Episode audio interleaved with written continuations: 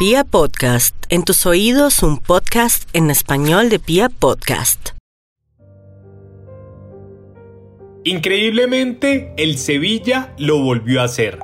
De nada sirvió el ímpetu del Inter de Milán, que llegaba a una final europea después de 10 años de sequía.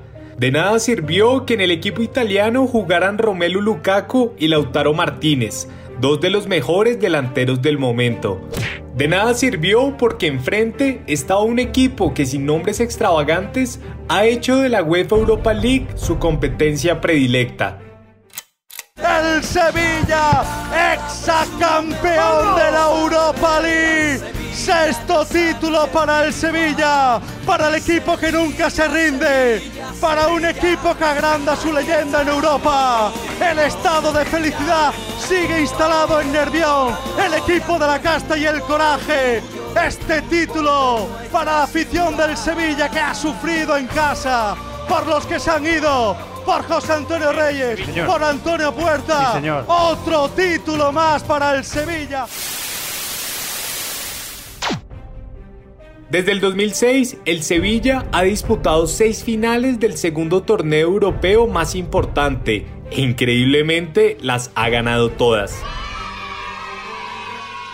Sin embargo, su historia nunca ha sido tan exitosa como en los últimos 14 años. Desde su fundación en 1890, la barca andaluza navegó por aguas bastante turbias durante más de 100 años, pero la llegada del siglo XXI implicó un antes y un después para el equipo. Mm. Categóricamente, el Sevilla ha conseguido en menos de 15 años más del doble de títulos que logró durante todo el siglo XX. Por eso, en el episodio de hoy revisamos los giros de la historia del Sevilla, que vive en el nuevo milenio una oportunidad para establecer su indiscutible dominio en la UEFA Europa League. Con ustedes, la dinastía del Sevilla, Bienvenidos. Porque los partidos de fútbol comienzan antes de los 90 minutos. Porque sabemos que es mucho más que un deporte. Y porque la pelota nunca se detiene. Aquí comienza detrás del balón.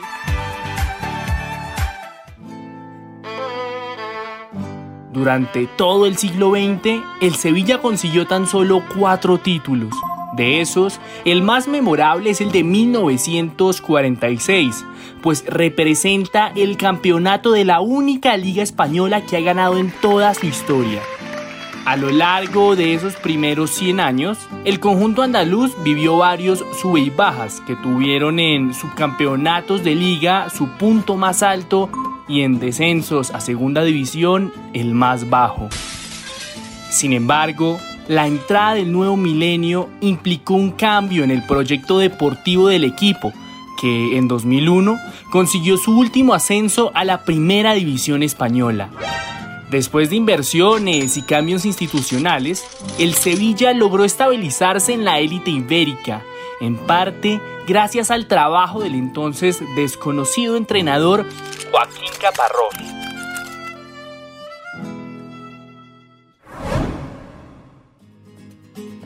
En 2002 llegaría un nuevo presidente al equipo y con él la ratificación de Caparrós en la dirección técnica y la de Ramón Rodríguez Verdejo, el hoy popular Monchi, como director deportivo.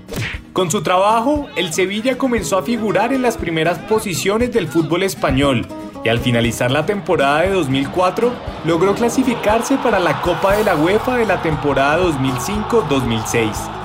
Durante ese lapso debutaría el entrenador Juan de Ramos, quien guió al club andaluz hacia su primera final después de 48 años sin participar de alguna. Además, con nombres históricos como Andrés Palop, Dani Alves y Frederic Canuté, el Sevilla goleó 4 a 0 al Middlesbrough en la final de aquella Copa de la UEFA, que representó el primer título después de 60 años y significó el amor a primera vista del conjunto andaluz con la hoy Europa League.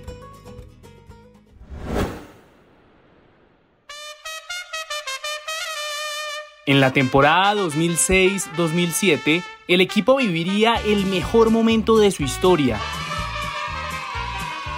Arrancó ganándole por tres goles la Supercopa de Europa al Barcelona de Frank Rijkaard, campeón de la Champions de entonces. Meses después, repetiría el título en la Europa League tras vencer agónicamente al español en la final. Y como si fuese poco, ganó la Copa del Rey y logró quedar en la tercera posición de la liga durante esa temporada. Por su asombroso desempeño, la Federación Internacional de Historia y Estadística del Fútbol lo catalogó como el mejor equipo del mundo de esa época. En la temporada siguiente obtuvo el título de la Supercopa de España, venciendo al todopoderoso Real Madrid. Sin embargo, aquel año y medio exitoso se vería empañado por la partida del entrenador Juan de Ramos al Tottenham Hotspur y la repentina muerte del emblemático jugador andaluz Antonio Puerta. Para conocer más de la historia de Puerta, te invitamos a escuchar nuestro episodio Dejando la Vida. Desde el 2007 hasta hoy, el Sevilla ha conseguido otra Copa del Rey e increíblemente cuatro títulos más de la Europa League. En el engranaje de sus seis campeonatos europeos hay un piñón fundamental que ha sido el encargado de brindarle la potencia que lo ha impulsado. Ese piñón es su director deportivo, el Gran Monchi. Bajo su dirección, el Sevilla ha establecido una política de fichajes exitosa, en la que consigue grandes jugadores por precios muy bajos y que además después vende por cifras bastante altas.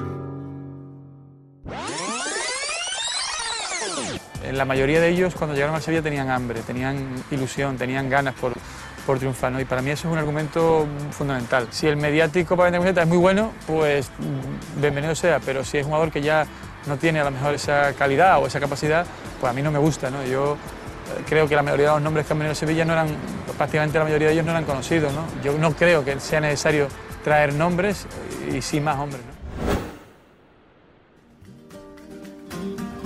La lista comenzó con Julio Baptista, adquirido por 3 millones y medio de euros y vendido por cerca de 20 millones al Real Madrid.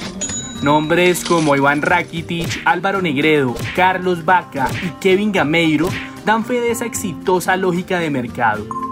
Sin embargo, el mejor negocio del Sevilla ha sido el del brasileño Dani Alves, quien llegó al equipo por medio millón de euros y fue vendido por cerca de 36 millones al Barcelona. Además, varios canteranos han incrementado su valor económico asombrosamente tras su paso por el equipo andaluz. La mejor muestra de ello es Sergio Ramos, quizás uno de los mejores defensores de la historia y hoy pilar esencial del Real Madrid.